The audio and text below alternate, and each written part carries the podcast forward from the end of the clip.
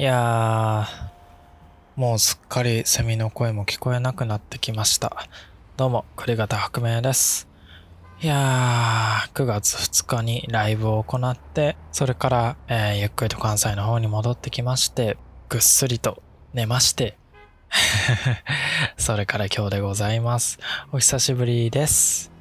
はい、結局ね、今年の夏も、そんなにラジオ更新できなかったなとか思いながら、あー、ひでますがあのことがいろいろやっておりました。まあ実際ライブをして、えー直接お客さんに会って皆さんがとても喜んでくれたのを間近でね、あのー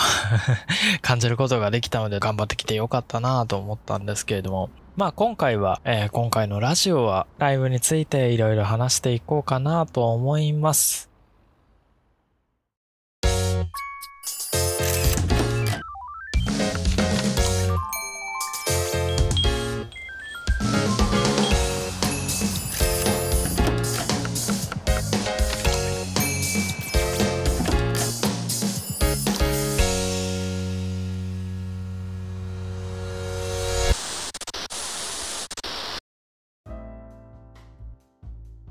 改めまして、どうも、クレガタ白明です。はい、えー、現在9月の6日。えー9月2日に東京でヒネモスガラワーストフルアルバム雨と水槽の発売とともに、えーリリースパーティーというものを開催して、まあ、えーそれに行ってきましたよっていう話をね、していこうと思うんですけれども、まあ、まず、そもそもヒネモスガラのライブというものがめちゃくちゃ久しぶりでしたね。ちょうど、えっと、あれ、去年か？あの、前回の雨の音が響いているというライブ、えー、ヒネモスガラワンマンから、えーその間一回もライブをせずに、えー自身で企画した、えーのライブでしたけれども、まあ、今回はいろいろと初めてがあったり、体制が変わってね、そう、新体制初ライブだったんですよね、今回が。えっ、と、ひねもすがらが、えーどのタイミングだったかちょっと忘れちゃったんですけど、ぜまあ前回のライブが終わってからだったと思うんですけれども、あのー音楽班と美術班っていうのに、まあ音楽と美術っていうのに分かれて、新メンバーのキヨさんも、えー参加してっていう新体制に、えー切り替わりまして、えー今回のライブはそれで初めて皆さんのお目にかかるような状況だったんですけれども、いや、まあ、細かいところもいろいろ変わったので、ちょっとそれも話すんですけど、まあ一番大きいのは新メンバーですよね、やっぱり。キヨさんが入って、ライブというもの、あの、演奏自体がもう全然変わったと思うんですよね。実際に来ていただいた方や、えー音源を聞いてもらった方にはわかると思うんですけれども、えー、キヨさんが入ってから今までの曲なんかもしっかりと新しくアレンジを入れて、えー、キヨさんギターの新バージョンとしてフルアルバムを出したという形なんですけれども、いや、あの、当日私もライブを聞いて、もう明らかに、あのーキヨさんがライ、あの、ヒネモスガラのバンドに入って、ヒネモスガラがすごいアップデートしたなっていう風に感じましたね。まあ今までは、ちょうどあの、いい宇宙旅行がずっとギターしてましたけど、いい宇宙旅行はこのバンドに入るって始めてからギターを始めたので、まあ、当然なんか自分からギターソロをしたりみたいなことはしないわけですよ。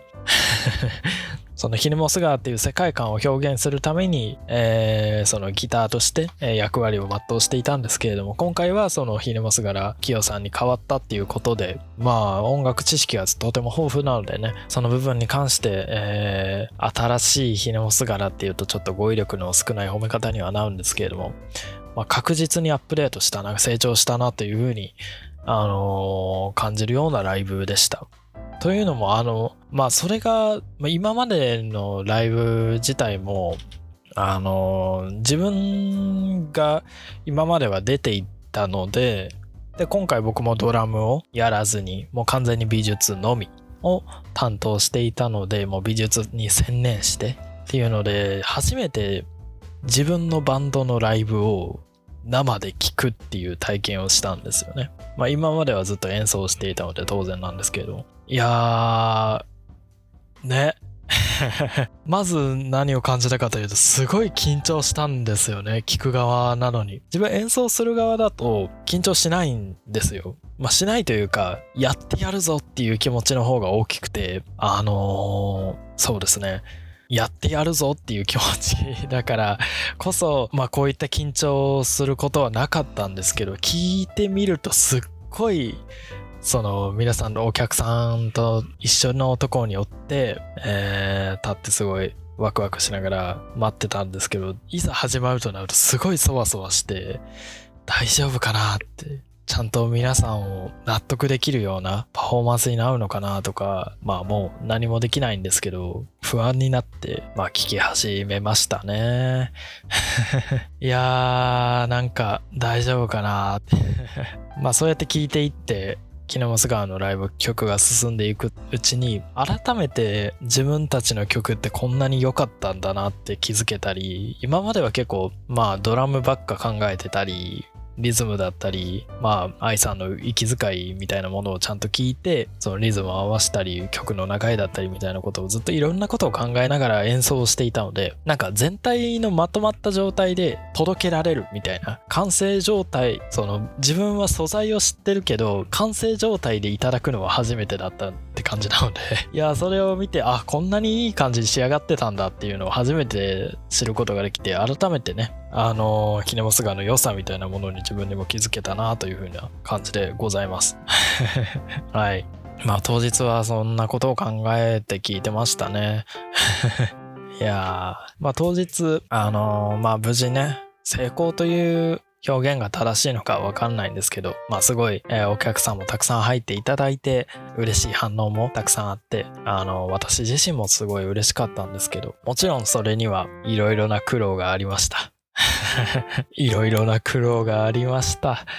いやー、あの、今回のライブはね、まあ前回と同様様々な装飾を、えー、施したんですけれども、な、どういうことをしたかというと、先に説明いたしますと、えー、っと、まずは、ステージの装飾、あの、バンドが演奏する場所の装飾は、えっと、本当は真っ黒の壁なんですけど、白い布を後ろの壁に、えー、前面に配置して、で、自分たちで制作した白い花をいっぱい作って、それをぶら下げるみたいなことをしたんですけど、ステージに。まあ、この花が作るのがもう本当に大変だった。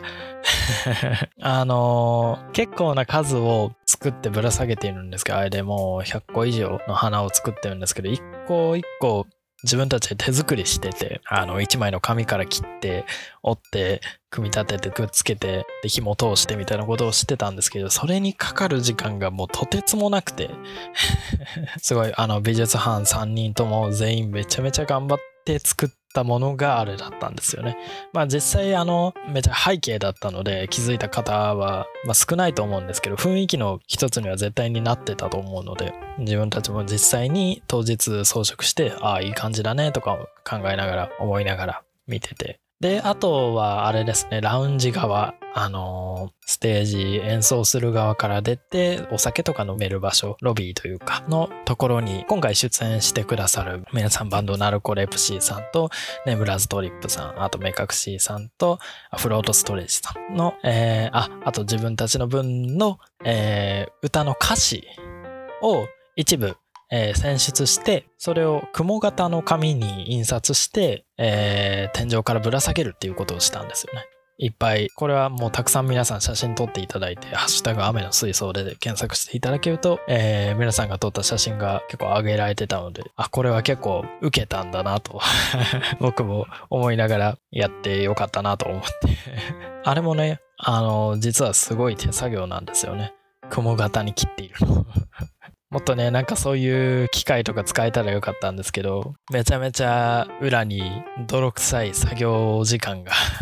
あった上での装飾だったんですよね。まあもちろんクオリティ高いものにしようと、あの手作業とはいえ、まあ、自分たちですごいクオリティを高くしようと頑張っている部分もあったので、それが皆さんに、まあなんとなく無意識的にでもあの伝わったらなと思っております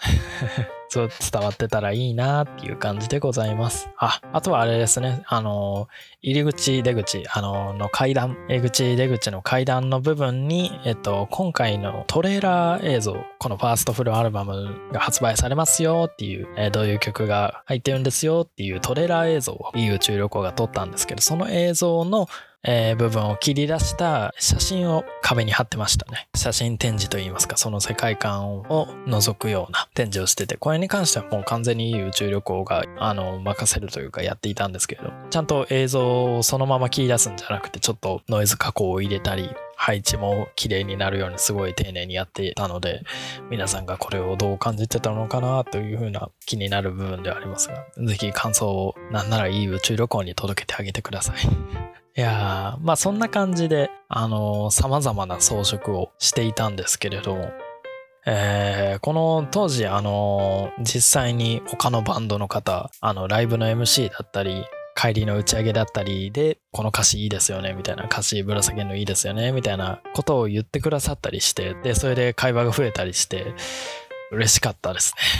ね。そのナルコレプシーの作詞担当した方が言ってたんですよ。その MC でも実際に会話した中でも言ってたんですけど、この曲のこの歌詞の部分は自分がとても力を入れて、というか自分が一番気持ち込めて書いたところだから、ここが選出されているのはとても嬉しいみたいなことを、あのおっしゃっていて、で、実際、あの、その部分で僕、たまたま僕が選んだところだったんです。あの、これ僕が選んだんですよ。そう思、そう言ってもらえてとても嬉しいですみたいなことを、実は裏で話してたりしたんですけど。なので、あの、すごい、まあ、人様の歌詞をね、あの、書き出させていただくっていうので、結構丁寧に選んだんですけど、あの、それがご本人様が、あの、そういう風に感じてもらって、そういう風に言ってもらって、めちゃくちゃ嬉しかったです。まあ、そんな感じで、えー当日終わりまして、えー無事、この雨と水槽リリースパーティーはいい感じに西英福ちゃんの今回協力してくださった人ともまあいろんな話をしてすごい全体的に満足する、えーイベントになったので良かったなというふうに思っております。まああとはその日まあもう本当に疲れてぐらぐらふらふら帰っていっぱい寝ていっぱい寝て、で、ちょろっと旅行して、雷門とか見に行きました。ちょろっと旅行して、えー全身筋肉痛になりながら、えー関西の方に帰ってきて、めちゃくちゃ寝て、えー現在でございます。改めて、えーご来場いただきました皆さん、そして協力してくださった、えー西福ジャムの皆さんであったり、えーえ出てくださったバンドの皆さんであったり、もう、あとはもうひねもつ川のみんな、全員がすごいお互いに、お互いに力を合わせて、あのーできた素晴らしいイベントだったと思います。はい。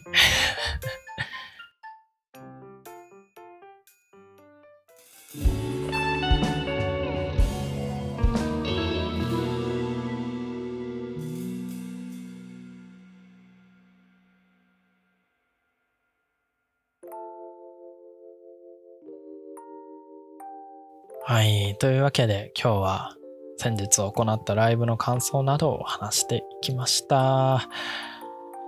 いややっぱり直接ファンの人の顔が見えるのとか、あの自分たちでめちゃくちゃ力合わせて大きなイベントするってすごいいいことですね。幸せな空間がそこにはありましたね。またいろいろ頑張っていきたいなと思います。はい。というわけで、えー本日もそろそろラジオを終わっていきますが、えーこのラジオはお便りを募集しております。このラジオの概要欄であったり、X にポストしたりしておりますので、そちらから、えーお便りを送っていただけると幸いにございます。はい。また、のんびり投稿していきますので、えー通学のお供に、睡眠のお供に、